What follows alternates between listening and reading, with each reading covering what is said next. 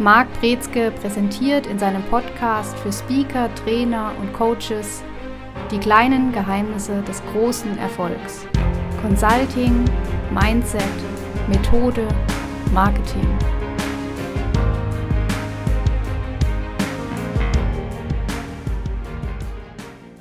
Herzlich willkommen zu einer weiteren Folge in unserem Podcast. Heute mit dem Thema, warum Consultants Optimisten sein müssen. Gegenfrage. Warum müssen sie Optimisten sein? Ich will mal eine ganz andere Einleitung starten. Meine These für den Anfang ist, sie dürfen keine Optimisten sein. Das widerspricht sich ja jetzt komplett mit dem Titel, oder? Richtig. Das heißt, wir gucken mal am Anfang, ob wir nicht eine Situation finden, bei der wir sagen, es darf sogar nicht zu viel oder kein Optimismus vorhanden sein. Und dann schwenken wir über und gucken mal an, warum es vielleicht doch so sein sollte, dass Consultants Optimisten sein müssen. Wir gucken uns mal beide Seiten der Medaillen an. Weil häufig ist es so, dass wir sagen, ja, wir müssen alle optimistisch sein, wir müssen alle lösungsorientiert sein. Und wir wollen mal am Start gucken, ob es nicht vielleicht auch eine Situation gibt, Gründe gibt, in der das genau andersrum der Fall ist. Möchtest du vielleicht, vielleicht mal schnell mit dem Beispiel beginnen? Das erste, was mir einfällt, sind Risikomanager oder auch Beratungen im Bereich Qualitätsmanagement. Die müssen mit einem Fokus, was könnte schiefgehen, ins Unternehmen reingehen. Wo sitzen potenzielle Gefahren? Was sind vielleicht Knackpunkte, kritische Stellen, die nicht funktionieren? Und auch Unternehmensberatung, wenn es darum geht, ein Businessmodell zu analysieren, da geht es um die Fragestellung, wie sicher steht denn ein Unternehmen da? Was passiert denn, wenn der eine Bestandskunde wegfällt? Was passiert, wenn die Kunden nicht mehr das Produkt wollen oder andere Innovationen auf den Markt kommen? Was passiert, wenn, wenn Patente auslaufen? Das wären so eine ganze Menge an Fragen, die potenzielle Consultants sich stellen könnten, die mit diesem Blick nach Gefahren und nach einer pessimistischen Richtung gucken müssen, was denn da vielleicht auch zu beheben ist, vorzubeugen gilt, was da zu machen ist. Ist es jetzt eine pessimistische Blickweise oder ist es einfach nur ähm, die Situation, sich neutral mit dem Thema auseinanderzusetzen, indem man natürlich auch die die Grenzen auswegt, wohin was führen kann. Was man grundsätzlich sagen muss, ist, in eine Richtung geht's immer. Dadurch, dass wir mit Menschen uns befassen und es gibt bestimmte Ziele, die gesetzt sind, grundlegend in einem Unternehmen, kann man sagen, eine ganz neutrale Analyse wird es nicht geben. Es gibt Faktoren, die gewertet werden, Fakten, die gewertet werden, aber ob die positiv unter Stärken zählen oder negativ unter Schwächen fehlen oder unter Chancen und Risiken, das ist dann die Auslegung von diesen Fakten.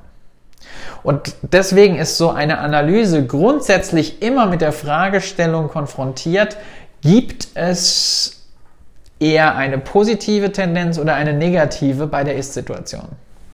Macht es nicht auch Sinn, also sowohl als auch beide Varianten sowieso zu behalten? Aber ich denke, da kommen wir noch hin im Laufe der, der, der Diskussion. Ähm, gerne mal ein anderes Beispiel für eine sehr optimistische Sichtweise, wenn Consultants ins Unternehmen kommen. Die optimistischste Sichtweise, würde ich sagen, findet man bei Marketingagenturen oder Marketingberatern.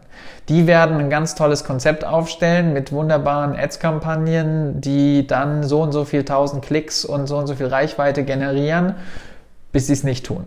Das heißt, diese gehen häufig sehr, sehr schnell, sehr optimistisch an Situationen ran und versprechen auch mehr Gefühl zumindest, als die Kampagne häufig halten kann die leben davon, dass der Kunde glaubt, dass diese Kunden erreicht werden, dass die alle kaufen und dass dadurch Reichtum erlangt wird.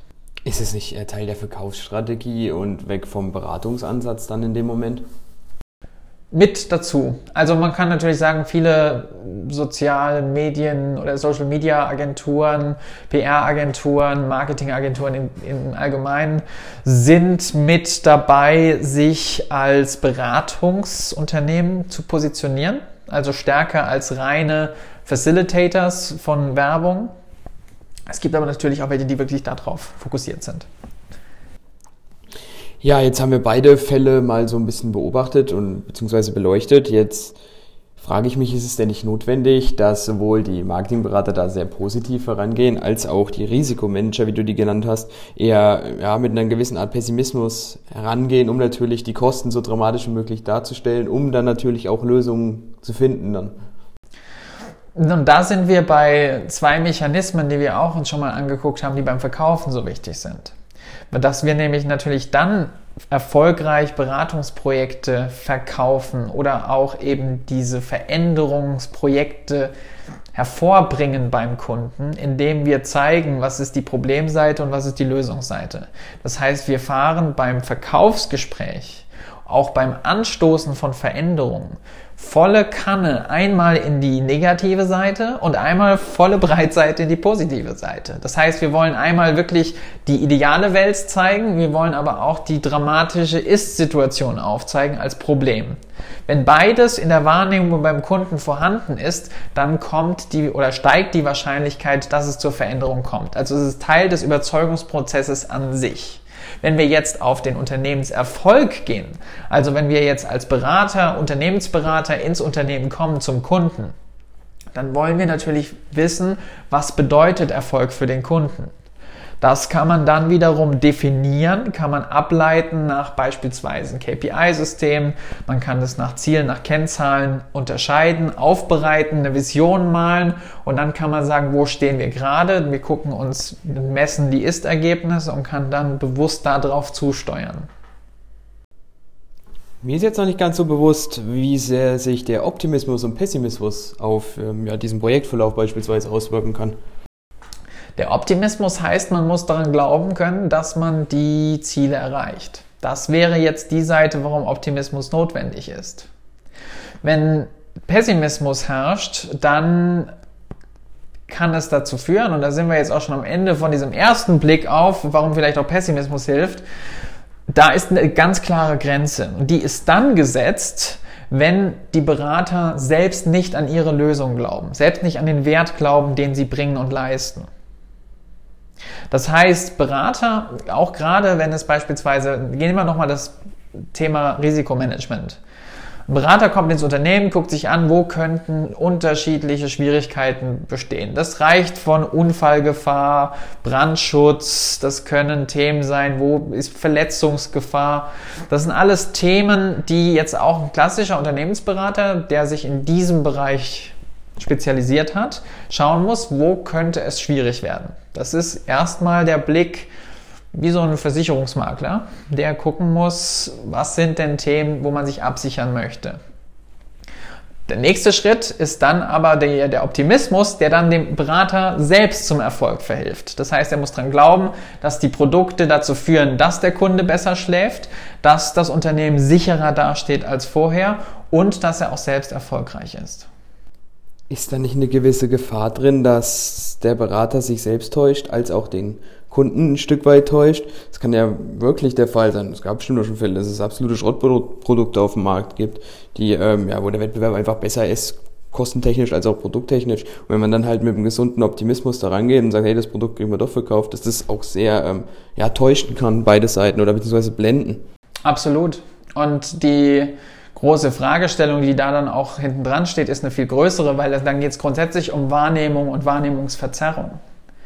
Und die Idee, dass ein Produkt das beste Produkt ist oder dass eine Dienstleistung die beste Dienstleistung ist, ist niemals überprüfbar, weil wir haben nicht diesen Homo economicus, der wirklich transparent alle Produkte, alle Dienstleistungen parallel mit Aufwand, mit Preis-Leistungs-Verhältnis nebeneinander sieht, sondern wir sehen Menschen und die verfälschen allein in der Kommunikation. Wenn wir jemanden vor uns haben, der als Berater auftritt, einen intelligenten Eindruck macht und eine Methodik vorstellt, die sinnvoll erscheint, dann glauben wir dieser Person eher als ein Berater oder eine Beraterin, die auftritt, vielleicht eine tolle Präsentation hat, aber wir nicht das Gefühl bekommen, die Person weiß, wovon sie spricht. Es mag sein, dass die Wahrnehmung von der Person so das verfälscht. Mit anderen Worten, es gibt eine Diskrepanz. Die zweite Person, die vielleicht die Präsentation nicht gut hält, hat aber letztendlich eine Dienstleistung in der Tasche, die besser wäre als die erste Person. Und dennoch kommt der Kunde zum Schluss, Person 1 ist besser. Warum? Weil die Person das, diese Wahrnehmung beeinflusst hat. Also all in all, finde ich, kann man doch sagen, oder? Dass sowohl ein gewisser Pessimismus als auch ein gewisser Optimus, äh, Optimismus gegeben sein muss, was dann aber schlussendlich so gut wie es geht zur Neutralität führt irgendwie, oder? Um die Sache neutral zu beleuchten, objektiv. Das ist die Frage, können wir das überhaupt objektiv beleuchten? Hundertprozentig nicht, aber man kann sich dem natürlich, denke ich, sehr, sehr, sehr stark annähern. Und dann müssen wir fragen, bei wem ist der Optimismus und bei wem ist der Pessimismus notwendig? In der klassischen Situation, wo wir sagen, wir sind jetzt, wir haben die zwei Komponenten, wir haben den Kunden, das Unternehmen und wir haben Beraterinnen, Berater auf der anderen Seite, dann haben wir klassischerweise die Ausgangssituation, Unternehmen ist skeptisch. Das Unternehmen, die Kundenseite ist tendenziell pessimistischer orientiert als die Beraterseite. Weil die Beraterseite sagt, wir können und es wird super. Und die Unternehmensseite sagt, die Kundenseite sagt, wirklich. Dann denke ich, sollte der Berater das, was das Unternehmen an pessimistischer Seite ist, an optimistischer Seite sein, dass sich in der Waage dann im besten Fall ja eine gewisse Neutralität äh, ergibt und ein gewisser Realismus. Zu einem gewissen Punkt ist der Realismus gar nicht so wirklich die, die, die, die große Lösung in diesem Konzept. Denn wohin soll es denn gehen? Es soll ja die Zielrichtung vom Unternehmen gehen. Das heißt, was die Aufgabe jetzt in diesem klassischen und vielleicht eher mal etwas abstrakten Konstrukt, wir gehen da gleich mal in die Praxis rein, aber dass man sagt, die, das Unternehmen, was sich die Frage stellt, kann ich das wirklich erreichen oder bei uns sieht es schlecht aus, dass das Unternehmen sagt, wir haben die Ziele und die können wir auch erreichen. Das heißt, die Aufgabe ist häufig ganz psychologisch als Berater, das Unternehmen dahin zu trainieren, dass es optimistisch über die eigene Zielsetzung denkt.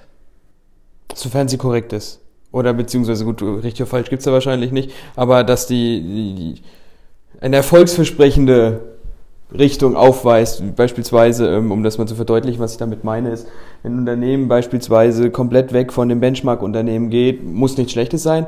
Aber wenn natürlich dann aufgrund von ja, Krisen, die entstehen oder Rohstoffknappheit, das gar nicht so möglich ist, ist das natürlich dann nicht auf diese Richtung abzielt. Richtig. Man muss da auch natürlich sagen, eine Zielsetzung von Unternehmen, auch eine strategische Zielsetzung, unterliegt einer gewissen Evolution. Das heißt, wenn man jetzt als Berater unterwegs ist in einem Unternehmen, ist es selten, dass man eine komplette Strategie von 0 auf 100 aufbaut, es sei denn, es handelt sich wirklich um ein neues Unternehmen. Und es ist viel häufiger der Fall, dass man anhand von einer bestehenden Strategie arbeitet und da Feintuning macht an unterschiedlichen Stellen und sagt, jetzt in dieser Situation ist es besser, dass wir uns vom Benchmark-Unternehmen wegbewegen. In einer anderen Situation ist es besser, dass wir uns wieder zubewegen auf ein Benchmark-Unternehmen, je nachdem, was die Umstände sind. Und natürlich spielen auch die Fakten eine Rolle. Also was man nicht verlieren darf aus den Augen ist, dass die Fakten mit reinspielen in die eigene Planung, in die eigene Realisation von Projekten. Und man darf Optimismus nicht als blinden Optimismus verstehen, dass man sagt, wir machen jetzt die Augen zu, wie ich mache die Bilanz zu, ich gucke mir das nicht an, es wird alles viel besser. Sondern dass man das, was man an Faktenbasis da hat, als realistisches Sprungbrett versteht, was aber selber dann den Benzin oder ja, den, den Motor befüllt, der dann mit Optimismus in die Zielrichtung lenkt es ist ja im Grunde genommen dann viel, viel ja, eine Mindset, Kopfsache, was das Ganze dann zum Positiven im Grunde genommen beeinflusst. Sowohl von Consultant-Seite auch, als auch des Consultants-Kunden, also von Unternehmensseite aus. Es gibt diesen schönen, dieses schöne Sprichwort, 90% ist Psychologie und 10% ist Methodik. Es gibt allerdings die Berater, die erfolgreichsten Berater sind nicht diejenigen, die sagen, ich bin Psychologieberater das heißt, diese, Psychologie, diese psychologische Arbeit, die Consultants leisten, muss integriert sein in der Methodik. Ansonsten funktioniert es nicht. Wie gelingt es denn als Unternehmensberater oder Unternehmensberaterin stets ja einen optimistischen Kopf zu behalten? Training. Ganz viel Training. Und diese Kopfsache wird auch ganz häufig unterschätzt. Also wenn man links und rechts zu viele negative Punkte betrachtet und immer wieder sich an diese Frustpunkte bewegt, dann ist man dazu geneigt, das auch viel stärker und häufiger wahrzunehmen als die anderen Sachen, die alle gut laufen. Das heißt, als Berater müssen wir immer wieder aktiv uns klar machen, wie wir denken wollen was sind unsere Ziele, was können wir, was haben wir erreicht, wo wollen wir hin. Und wir wollen unseren Fokuskreis, wir wollen unser Mindset immer wieder von vorne trainieren, jeden Tag positiv anwerfen, weil ansonsten ist die Chance groß, dass wir uns beeinflussen lassen von den Pessimisten, mit denen wir jeden Tag sprechen. Hast du vielleicht direkt zwei, drei Tipps, die man das ähm, umsetzen kann?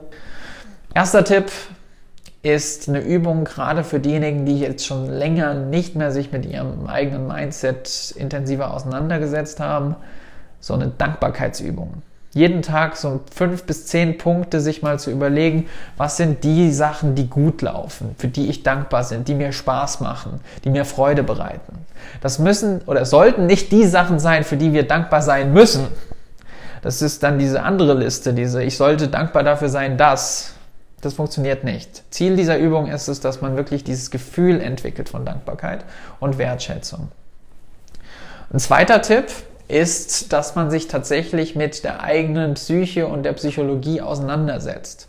Also da gibt es eine Unmenge an Büchern, Ratgebern und Tipps und Tricks, wie man beziehungsweise Informationen, wie ticken wir eigentlich? So eine meiner Standardbuchempfehlungen ist Schnelles Denken, Langsames Denken von Daniel Kahnemann. Dass man sich einfach mal bewusst wird, wie funktionieren wir, wie denken wir, wie funktioniert Denken, wie können wir unser Denken auch kontinuierlich strategisch verbessern. Ja, jetzt gilt es natürlich, ähm, wenn ich da ja, positiv unterwegs bin, den Kunden mit an Bord zu holen. Oder schaffe ich es, Projekte umzusetzen, wenn ich ihn nicht ans Board bekomme? Also sprich, wenn ich habe da so einen Pessimisten-Sack hängen, sage ich mal, und ja, ich gehe da rein voller Motivation und dann lasse ich mir natürlich anstecken in gewisser Art und Weise. Ich glaube, das kann man nicht immer 100% umgehen, oder? Es gewinnt einer. Und es gewinnt meistens der oder die mit dem meisten Training. Das heißt, wenn ich aus einen Pessimisten treffe und der ist genauso pessimistisch wie hinterher und ich bin auch pessimistisch, dann hat der gewonnen. Wenn ich reingehe und ich bringe aber den Kunden dazu, ein Fünkchen mehr an die eigenen Ziele zu glauben und ich behalte meinen Optimismus bei, dann habe ich einen positiven Einfluss. Was auch passieren kann, ist, dass keine Bewegung passiert. Man geht aus dem Gespräch raus und sagt, habe ich nicht verstanden. Und die andere Person sagt, ich habe ich nicht verstanden. Und dann gibt es keine Bewegung. Aber einen Einfluss gibt es und es gewinnt die Person mit dem größten Antrieb hinter dieser Haltung. Ja, somit sollten die Unternehmensberater, die guten Unternehmensberater ja eigentlich relativ leicht haben, oder? Um mit dieser Situation umzugehen. Jetzt ist die Frage, was ist ein guter Unternehmensberater? Also die, ich kenne viele hervorragende Leute, die sehr gute Ideen, Konzepte, Ansätze haben. Es mangelt aber an Optimismus und es mangelt an Selbstbewusstsein. Inwieweit wirkt sich das ähm, Selbstbewusstsein auf den Optimismus aus? Selbstbewusstsein ist ein großer Faktor von Optimismus. Also wenn man nicht an sich selbst glaubt, und nicht weiß, was man kann. Und man stellt sich selbst oder macht sich selbst klein, dann kann man nicht optimistisch sein. Das ist richtig, weil sich das eine ja sehr stark mit dem anderen beeinflusst. Jetzt kommen wir langsam zum Ende der Folge hin. Hast du vielleicht noch ein, ein Beispiel aus der Beratungswelt, wo ähm, ja, das mal so stattgefunden hat, beziehungsweise findet ja wahrscheinlich tagtäglich statt, aber ähm, wie weit sich das auswirkt, um mal die Ausuferungen da zu sehen? Die schwierigsten Fälle für Berater sind tatsächlich die, in denen ich als Berater ins Unternehmen komme, sehe, ich könnte helfen, aber ich habe keine Chance, den Geschäftsführer oder die Beteiligten zu überzeugen, dass man helfen kann, weil dieser Pessimismus so tief sitzt und so stark trainiert ist, dass die Lösung, die ich anbieten könnte, die würde die von 60 km/h auf 100 bringen. In relativ kurzer Zeit. Aber die selbst sind nur damit beschäftigt, 20 km/h zu fahren oder sie sind gerade so an den 60 km/h und alles, was sie machen, ist, sie gucken in den Rückspiegel. Und es gibt keine Möglichkeit, sie davon wegzubringen, zu sagen, es gibt die Möglichkeit, ein Projekt zu starten, es gibt die Möglichkeit, hier eine Lösung zu finden. Und alles, was man vorschlägt, wird abgewehrt mit, das bringt doch eh nichts, haben wir noch nie so gemacht, das ist doch alles nur teuer, da kommt irgendein Berater, der hat keine Ahnung. Also es werden Ausreden konstruiert, die alle zu Performance-Saboteuren werden. Und das sind so die schwierigsten Situationen für Berater. Die wissen, man könnte helfen und man sieht, das Unternehmen leidet und man könnte ganz viel Schmerz rausnehmen und ganz viel Tolles leisten, aber es gibt keine Möglichkeit, keine, ja, keine Möglichkeit, da jemanden zu erreichen und zu überzeugen. Was sollte man dann machen? Nicht unterkriegen lassen? Haken dran? Nochmal probieren im halben Jahr? Oder wie gehe ich damit um? Häufig ist es tatsächlich so, dass es nicht der Zeitpunkt ist, wo man das hilft. Die müssen dafür bereit sein. Und es gibt auch diesen, dieses schöne Sprichwort, der Meister oder der Lehrer taucht immer genau dann auf, wenn der Schüler bereit ist. Und in diesem Fall ist das Unternehmen der Schüler und der Berater der Meister. Und in diesem Fall ist das Unternehmen noch nicht dazu bereit. Dranbleiben, Empathie zeigen, auch aufzeigen, wie es gehen könnte, nicht aufgeben. Aber für diesen Zeitpunkt bringt es nichts, weiter zu bohren oder Druck aufzuüben. Ja, ich denke, das ist doch ein netter, optimistischer Abschluss zum Ende der Folge, da am Ende des Tunnels dann doch noch Licht war in diesem Beispiel, dass man die Unternehmen dann doch am Ende noch für sich gewinnen kann und denen natürlich dann schlussendlich auch weiterhelfen kann und die weiterbringt. Das soll es für diese Woche gewesen sein. Bis zur nächsten Woche. Ciao. Sie hörten die kleinen Geheimnisse des großen Erfolgs. Consulting, Mindset, Methode, Marketing. Der Podcast für Speaker, Trainer und Coaches, präsentiert von Marc Brezke. Mehr Infos unter markbrezke.com.